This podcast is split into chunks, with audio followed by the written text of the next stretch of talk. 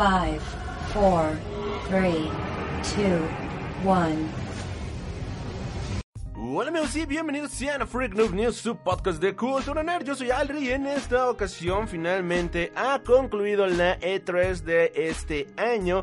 Esta convención en donde las grandes compañías de videojuegos se reúnen para anunciar sus nuevos títulos, para promocionar algunos otros juegos, donde nos presentan nuevos gameplays y de esta manera pues que el público y demás personas involucradas en el mundo de los videojuegos sepan y sepamos qué es lo que se viene a futuro para saber en qué ahorrar, para saber en qué invertir y demás propuestas nuevas que vienen. Y aunque si bien este año no se presentó ni Sony ni Nintendo, dos grandes compañías, pues eh, esto no demerita al evento debido a la cantidad de anuncios que se dieron durante esta, esta gran convención de videojuegos. Si quieran o no, las grandes compañías de videojuegos, como lo viene siendo Sony o Nintendo, pues tuvieron que dar un par de anuncios fuera del evento, o sea, completamente ajenos, pero que se siente bastante bien adentro de este mundo el cual están creando. Y bueno, no todo es miel sobre hojuelas, damas y caballeros, debido a que hubo varias decepciones, posiblemente la decepción más grande vino siendo eh, Avengers, Marvel Avengers, y la gran sorpresa de la noche, pues obviamente John Wick, mejor conocido como Keanu Reeves, haciendo su aparición en el panel de Cyberpunk 2077. Así que bueno, en esta ocasión, en este podcast express, vamos a estar hablando sobre las, eh, sobre los mayores noticias y anuncios dados en la E3. Así que sin más, te recuerdo nuestras redes de comunicación que son a través de Facebook, Tumblr, Twitter, Instagram y sobre todo YouTube. Nos encuentras como Freak Noob News. Ah, nos harías un gran favor si te suscribes a nuestro canal de YouTube. De verdad que necesitamos todo su apoyo en ese canal. Y ahora sí, comenzamos con las noticias del E3 2019. Y en las últimas noticias, el ejército ha quemado la última librería de la ciudad. La lista de música prohibida ha crecido de manera considerable el último año.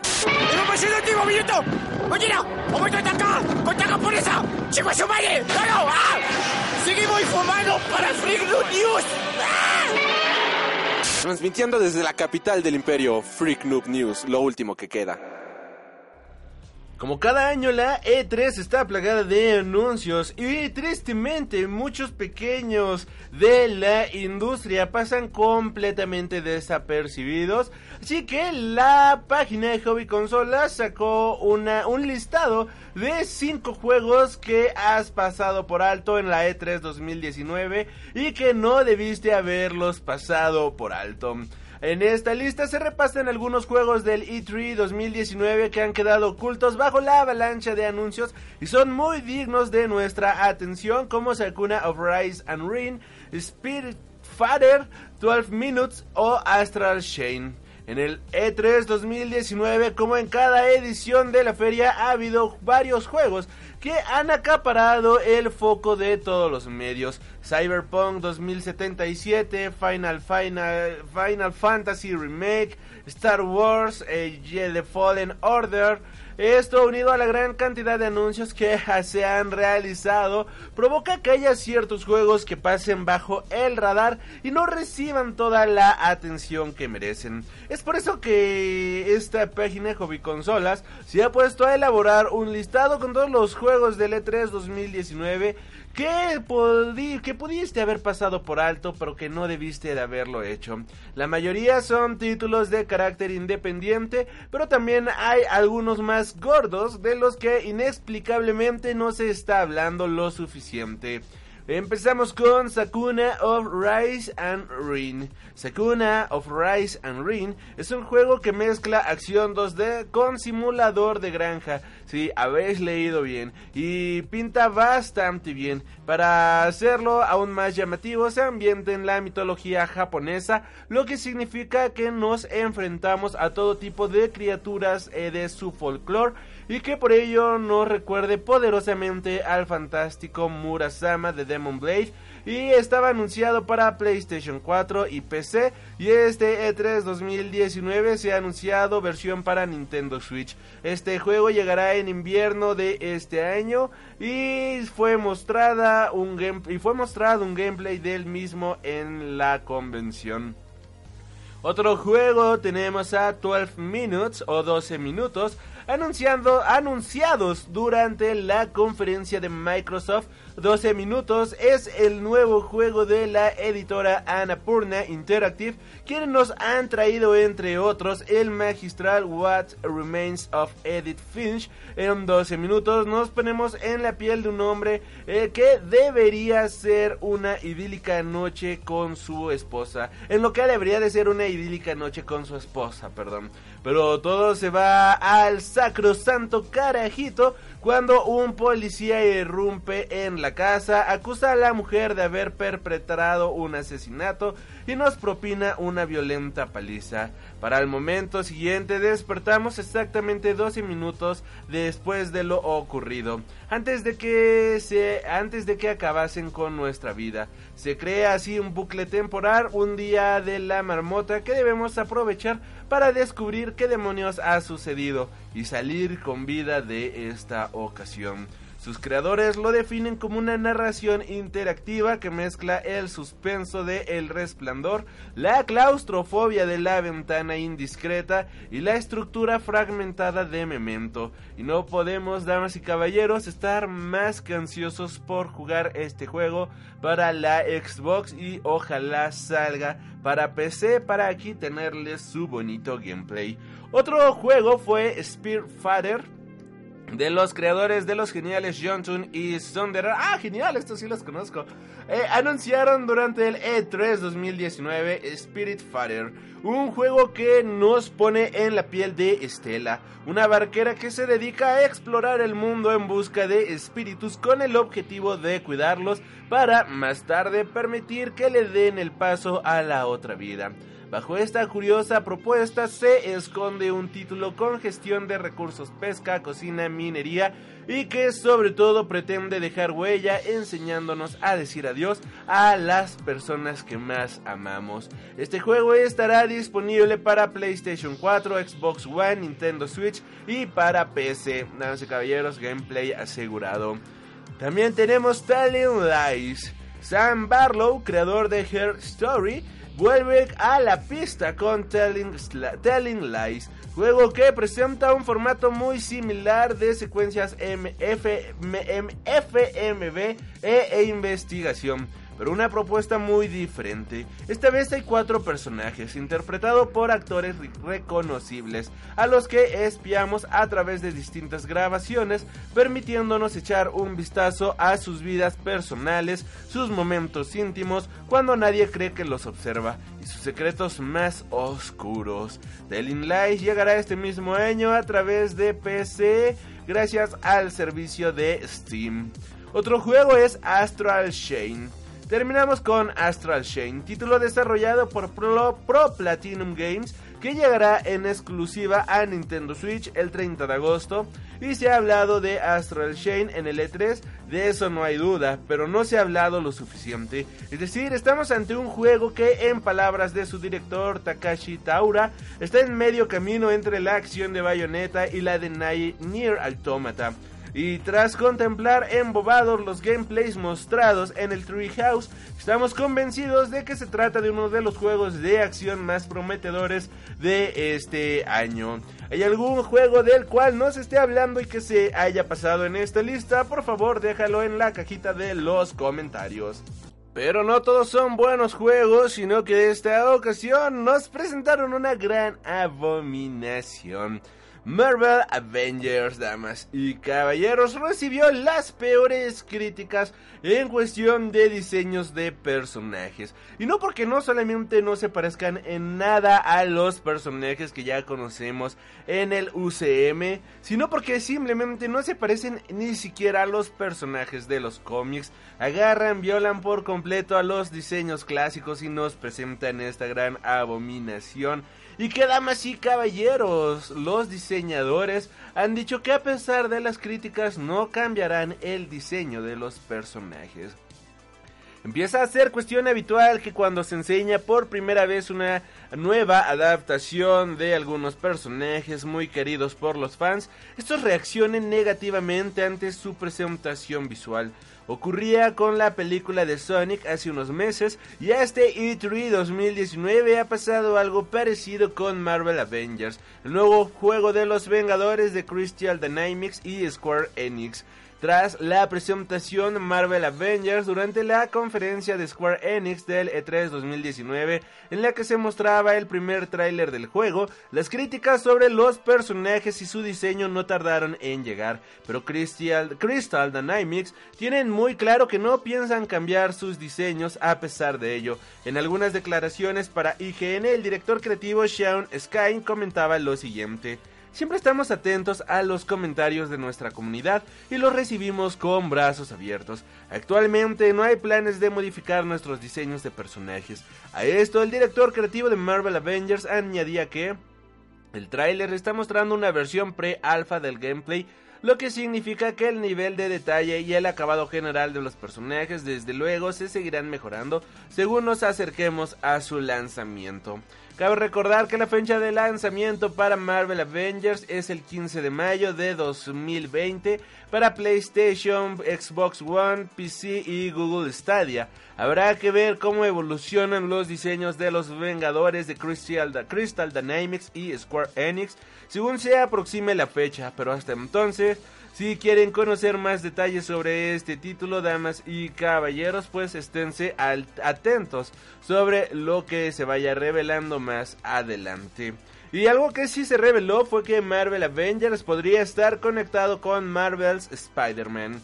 El nuevo Marvel Avengers podría estar conectado y pertenecer al mismo universo que Marvel Spider-Man, según algunas pistas que nos ha dejado el último tráiler del juego y las, referencias que podíamos ver en el juego del Hombre Araña. La primera pista de este hecho nos da el nombre del juego ya que ambos comparten el Marvels, a pesar de que el nuevo Marvel's Avengers esté desarrollado por Crystal Dynamics y Marvel Spider-Man esté desarrollado por Insomniac Games. Ambos son licencias oficiales de Marvel Games. Pero no es la única pista que hemos encontrado de que ambos juegos están relacionados. En el tráiler del nuevo Marvel's Avengers que se presentó en la conferencia de Square Enix, podíamos ver cómo el grupo de superhéroes se encontraba en San Francisco para abrir un nuevo cuartel general en la costa oeste de Estados Unidos. En Marvel's Spider-Man podíamos ver la Torre de los Vengadores de Nueva York y cuando la fotografiábamos nuestro personaje comentaba, la Torre de los Vengadores mola mucho, lástima que ya no estén aquí para usar Ahora están en la costa oeste, lo que parece una clara indicación de que ambos juegos por lo menos comparten el mismo universo. Y aunque se ha declarado que el juego de Marvel's Avengers va a ser un juego que no va a ser de mundo abierto, Bien, podrían estar transcurriendo estos juegos en el mismo universo, lo cual creo yo que es bastante bueno para los fans. Honestamente no tengo planes de jugar este juego, realmente luce horrible. Creo que no había visto peores peores cosas en mi vida antes de esto, pero pero bueno, ¿qué se le va a hacer? Así que continuamos con las noticias y ahora nos vamos con un juego grande, damas y caballeros. Cyberpunk 2077. Indiscutiblemente uno de los juegos que más se esperaban de este año en la E3 viene siendo Cyberpunk 2077. Este juego que ha fichado a Keanu Reeves en un papel completamente importante, vaya, debido a que se ha revelado, damas y caballeros, que este personaje va a ser el segundo con más líneas en todo el videojuego, damas y señores. En una charla durante el E3 Coliseum, los miembros de CD Projekt han desvelado que Johnny Silverhand, personaje al que dará vida Keanu Reeves en Cyberpunk 2077, es el segundo con más líneas de diálogo en todo el juego. Habiendo realizado sesiones de doblaje durante 15 días, tomando en cuenta que el juego apunta a ser eh, completamente colosal y de mundo abierto a tal grado de The Witcher 3, esto significa que vamos a escuchar demasiado a Keanu Reeves, perdón, a Johnny durante todo este juego. Además está confirmado que Cyberpunk 2077 llegará con voces al español, aunque no de manera latina, sino en castellano de España. El juego saldrá el próximo 16 de abril del próximo año. De igual manera, se ha revelado de que habrá un modo de juego el cual pues podrán, podremos pasar el juego sin matar absolutamente a nadie. Uno de los juegos más esperados de este año era el E3 en el E3 2019 era Cyberpunk 2077. CD Projekt Red nos ha mostrado un nuevo tráiler y algunas imágenes e incluso pues eh, ya hemos visto varios gameplays de este juego. Es un juego en donde las elecciones que toma el jugador cobran un protagonismo fundamental, pero lo que hemos sabido hoy es que podremos superar el juego sin matar a nadie en toda nuestra historia por las calles de Night City. En una entrevista con la directora de arte de la compañía polaca CD Projekt Red, Katarznia Redeswik, ha comentado que en Cyberpunk no tienes que matar a nadie, puedes terminar el juego sin hacerle ni un rasguño a nadie. La promesa de poder completar el, el, título sin matar a nadie no es el primer juego que lo lleva a cabo, ya que otros como Dishonored ya llevaba a cabo esta mecánica, aunque será interesante ver cómo se ha aplicado a Cyberpunk 2077 e intentar completar el juego sin causar ningún daño. Como ya hemos comentado, las elecciones del jugador serán una parte esencial desde el comienzo del juego con la creación de nuestro propio personaje al que podemos cambiar la ropa o mejorar sus habilidades. Las misiones también se podrán completar de varias maneras. Recordemos que Cyberpunk 2077 se pone a la venta el próximo 16 de abril de 2020 para PlayStation 4, Xbox One y para PC. Si quieren mantenerse al tanto sobre este juego, no se pierdan los podcasts por venir, donde estaremos hablando, como siempre acostumbramos, de videojuegos y pues no, ni modo de, de perderle el hilo a este gran juego. Y otro gran juego que llega, damas y caballeros, es nada más y nada menos que Doom Eternal. Durante la conferencia de Bethesda, una de las conferencias más esperadas de este año, me atrevo a decir que lo que todo el mundo queríamos ver era lo nuevo de Doom y damas y caballeros, todos hemos quedado completamente sorprendidos. Durante el E3 2019 hemos tenido la oportunidad de ver lo que está preparando este nuevo mundo y lo que están preparando es la manera en la cual se va a jugar este juego. En esta ocasión, damas y caballeros, eh, vamos a tener a Dios en el mismísimo juego. Eso sí, ya depende de la interpretación de cada jugador. Puede ser un dios o el dios. Por cierto, damas y caballeros, eh, este juego va a salir el 22 de noviembre. También cosa que no sabíamos. Eh, va a estar disponible para la PlayStation 4, el Xbox One, para PC y para la Nintendo Switch. Además de que llegará a la plataforma de cloud gaming de Google Stadia, damas y caballeros. No sabemos qué papel tendrá Dios o el Dios en el desarrollo, aunque nos deja indicios de que la parte narrativa de Doom Eternal se ha cuidado más que en la entrega anterior, al igual que la escala de los combates. Este juego de igual manera va a tener una plataforma multijugador en la cual tú vas a decidir qué papel vas a tomar en este nuevo juego. Nos han presentado armas clásicas, nuevas armas, todo este tipo de cuestiones por el estilo y nuevos escenarios de Doom Eternal, en la cual mencionan si hay un infierno en nuestro universo, tiene que haber un cielo. Y parece que en esta ocasión se va a convertir el cielo en un campo de batalla. Podemos ver en el gameplay cómo hay ciertas criaturas como divinas, por decirlo de cierta manera, parecen una eh, como dioses, vaya, parecen ángeles, así que se va a poner intensa la carnicería tanto en el cielo como en el infierno. No sé ustedes, pero yo ya muero de ganas de jugar Doom Eternal, creo que es el juego que más espero durante este año. Y para los amantes de los juegos independientes, Hollow Knight Skillzone se luce por completo en un extenso gameplay, aunque solo se dejó ver durante unos breves segundos en el Nintendo Direct del E3 2019. Hollow Knight Skillzone ha tenido una gran presencia durante el Treehouse, el segundo juego de Team Cherry, la secuela del magistral y Hollow Knight, protagonizó uno de los segmentos del programa, dejándonos con más de 15 minutos de gameplay de Hollow Knight Skillzone. Eh, damas y caballeros, este gameplay está disponible en plataformas como YouTube o Twitter para que vayan a checarlo. Y no habíamos tenido noticias de Hollow Knight Skillzone desde su anuncio en febrero de este año. Así que ha sido una sorpresa muy agradable ver que Hornet en acción con Elite 3 2019. Originalmente Skillzone iba a ser un DLC de pago para el primer Hollow Knight. Pero dada su envergadura, nuevo reino, nuevas habilidades y herramientas, nueva historia, nuevas opciones, etc, etc, etc, sus responsables decidieron convertirlo en una auténtica secuela. Este gameplay de Hollow Knight Skillzone nos permite comprobar algunas de las habilidades de Hornet, protagonista de esta entrega, como la posibilidad de agarrarse a los bordes para escalar plataformas, su capacidad para desplazarse a toda velocidad o a la velocidad que puede curarse, muy superior a la del caballero de Hollow Knight. El gameplay de Hollow Knight Skillsome tiene lugar al inicio de la aventura, permitiéndonos descubrir su secuencia de introducción, pero también nos muestran una parte más avanzada de la historia. Hollow Knight Silk Song todavía no tiene fecha de lanzamiento, aunque aseguran que llegará pronto. Por ahora las plataformas confirmadas son Nintendo Switch y PC.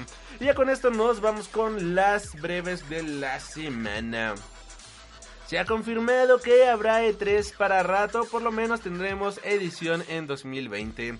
El E3 2019 ha llegado a su fin y podemos destacar que ha sido una gran edición de la feria. A pesar de estar marcada por la ausencia de Sony, el resto de compañías han sabido llenar su vacío de sobra y darnos mucho espectáculo y sobre todo muchos juegos nuevos de lo que tenemos muchas ganas. Pero la feria llega a su fin y ya estamos pensando en el E3 de 2020, el cual se ha confirmado por los propios carteles que se encuentran en el centro de convenciones de Los Ángeles. En concreto podemos ver las fechas de la feria del año que viene, que serán del 9 al 11 de junio de 2020. El cartel, además de confirmar esta fecha, desea a los visitantes que vuelvan para la próxima ocasión. El próximo año será un gran año para L3, o al menos debería serlo, ya que Microsoft ha confirmado que la próxima generación de Xbox llamada Scarlet se lanzará en las vacaciones de 2020. La PlayStation 5 por su parte también se espera que llegue por esas fechas, aunque Sony no ha confirmado oficialmente cuándo llegará. Ambas consolas podrían ser demostradas en el E3 2020 junto con sus precios finales y fechas de lanzamiento. Incluso podemos ver los primeros títulos de lanzamiento de esta nueva generación. Esperamos que la ausencia de Sony este año nos sirva de precedente y que el año que viene podamos ver a todas las grandes compañías en la feria dejando todo el drama de lado. E3 sigue siendo un pilar de la industria de videojuegos y parece que tendremos E3 para muchísimos años más. Damas y caballeros, por otro lado, Destiny 2 en Google Stadia no permitirá jugar con los usuarios de PC. El juego en streaming ya está aquí, o bueno, casi. Tras el pasado E3 2019, Google ha confirmado la fecha de llegada de Google Stadia, su servicio de juego en streaming con el que los usuarios podrán disfrutar de grandes, títulos AAA en cualquier dispositivo de su ecosistema con tan solo disponer de una conexión a internet. Uno de los juegos que formarán parte del servicio es Destiny 2, el conocido shooter de Bungie en que su versión de Stadia no permitirá jugar con usuarios de PC. Si bien Google Stadia no es un servicio exclusivamente para PC, uno de sus principales reclamos es la posibilidad de jugar a los títulos más punteros del mercado en tu ordenador sin necesidad de tener un maquinón. Todo ello gracias a la nube. Sin embargo, desde Bungie tratan a Google Stadia como una plataforma completamente independiente para su juego y han confirmado que los usuarios de Destiny 2 en Stadia no podrán jugar junto a los de PC. En otras palabras, mencionan lo siguiente. Stadia es un ecosistema propio, justo como las plataformas que existen actualmente. Los jugadores de Stadia solo podrán jugar con otros jugadores de Stadia, comentan desde Bungie en la página de ayuda oficial de Destiny 2. Si bien el juego no tendrá juego cruzado con PC, este verano se introducirá la opción de cross save o guardado entre plataformas en el juego, por lo que los usuarios de Destiny 2 podrán trasladar su partida de una plataforma a otra sin problemas y mantener su progreso. Buenas noticias al final del día. Continuando con las noticias, Breath of the Wild 2 será una continuación directa y contará con el mismo director. Una de las mayores sorpresas que hemos podido ver durante el E3 2019 ha sido el anuncio de la secuela de Legend of Zelda Breath of the Wild. Sé que una secuela de este juego se encuentra en desarrollo, como comentó Nintendo en su Direct el pasado martes. Todavía no hemos conocido muchos detalles sobre cómo será la continuación de la saga para Nintendo Switch, ya que solo hemos podido ver un pequeño teaser que ha sido mostrado, como bien mencionábamos, en el Direct de Nintendo. Y damas y caballeros, esperemos que pronto se revele más a cargo de este juego. Una entrevista con el portal Game Informer con el diseñador Eiji Aonuma nos ha revelado que el director de Breath of the Wild, Hidemaru Fuyashi, está de nuevo al mando de esta secuela y que será una continuación del título que vimos en 2017. Una de las razones por las que queríamos crear una continuación era porque queríamos volver a visitar Hyrule y usar ese mundo nuevo de nuevo. Con una nueva historia, comentaba Aonuma. Damas y caballeros, estaremos saltando de todas las noticias que se revelen al respecto de este juego. Y eh, Microsoft menciona que el E3 no es tan bueno sin Sony, malditos barberos infelices. Desde el lanzamiento de la primera Xbox original, Microsoft ha sido posiblemente el principal competidor de Sony en la industria de los videojuegos, junto con Nintendo por supuesto. Las dos compañías han mantenido una sana rivalidad, aunque hubo una época en la que se vivieron ciertas tensiones. Lo cierto es que parece que la relación actual es muy buena, y eso se ha visto en las últimas palabras de Microsoft. El E3 de este año ha estado marcado por ser la primera edición en la que Sony no ha asistido, una ausencia que sin duda afectó el atractivo del programa para los fanáticos de PlayStation, así como también el director de Xbox, Phil Spencer. Phil Spencer apareció en una de las transmisiones en el directo del E3, donde quiso hablar de la ausencia de la compañía rival. Desearía que Sony estuviera aquí. El E3 no es tan bueno como cuando no está aquí dijo. Además de ser director de Xbox, Spencer también forma parte de la junta directiva de Entertainment Software Association, que es la entidad que lleva a cabo E3, por lo que tiene sentido que él quisiera que el evento fuera lo más grande posible. No hay duda de que la presencia de Sony hubiera ayudado a que el E3 2019 fuera aún más grande, aunque tal vez no tenía mucho que mostrar y por eso se ausentó. Sony está en un periodo de transición en lo que se refiere al desarrollo de juegos, ya que la compañía parece tener sus próximos grandes títulos muy cerca, como Dead Stranding y The Last of Us 2. Continuando con las noticias, ya eh, para ir cerrando el programa, PSN está caída y no se puede jugar online en PlayStation 4 y PS3. Bueno, esto es lo que sucedió en la semana, porque los, los servidores de PSN vuelven a funcionar y todos los servicios vuelven a estar operativos. Ya se pueden usar todas las funcionalidades online de PlayStation 4 y PlayStation 3 con normalidad. noticias viejas, damas y caballeros. Por otro lado, Square Enix quiere que todo su catálogo de juegos esté disponible digitalmente. Square Enix es una de las compañías con un catálogo de juegos más grande de la industria, lo que ha hecho que la compañía esté explorando la posibilidad de crear una biblioteca digital con todos sus títulos, ya sea mediante un servicio de suscripción similar al de EA o Ubisoft, EA o Ubisoft o ponerlos digitalmente disponibles para su compra. El presidente y director ejecutivo de la compañía japonesa Yosuke Matsuda ha hablado sobre la posibilidad de que ocurra en el futuro y ha confirmado que se ha escuchado la demanda de los jugadores que le pedían que sus títulos estuviesen disponibles de manera digital. En una entrevista, el director de Square Enix ha confirmado que estamos trabajando en ello de varias maneras. Es una solicitud que escuchábamos a menudo. En lo que respecta a nuestros títulos principales, la mayoría de ellos tienen variaciones de lo que se puede pueden jugar ahora. Los títulos más clásicos que podías jugar en NES estamos trabajando duro para que puedas jugarlo ahora. En realidad hemos lanzado un proyecto dedicado internamente para postearlo, por lo que estamos trabajando para que estén disponibles en varias plataformas. Sin duda en el futuro nos gustaría verlo en una suscripción o un servicio streaming, por lo que estamos explorando la posibilidad de crear un canal dedicado a nosotros mismos. Creo que nos van creo que todos van en esa dirección por lo que queremos considerar esas opciones. Así que espero que eh, pronto tengamos digitalmente los juegos de Square Enix, creo que le iría bastante bien a la industria entera. Y ya para cerrar el este las noticias de el día de hoy, damas y caballeros, tenemos de que Elden, Elden Ring, su director revela el papel de George R. R. Martin.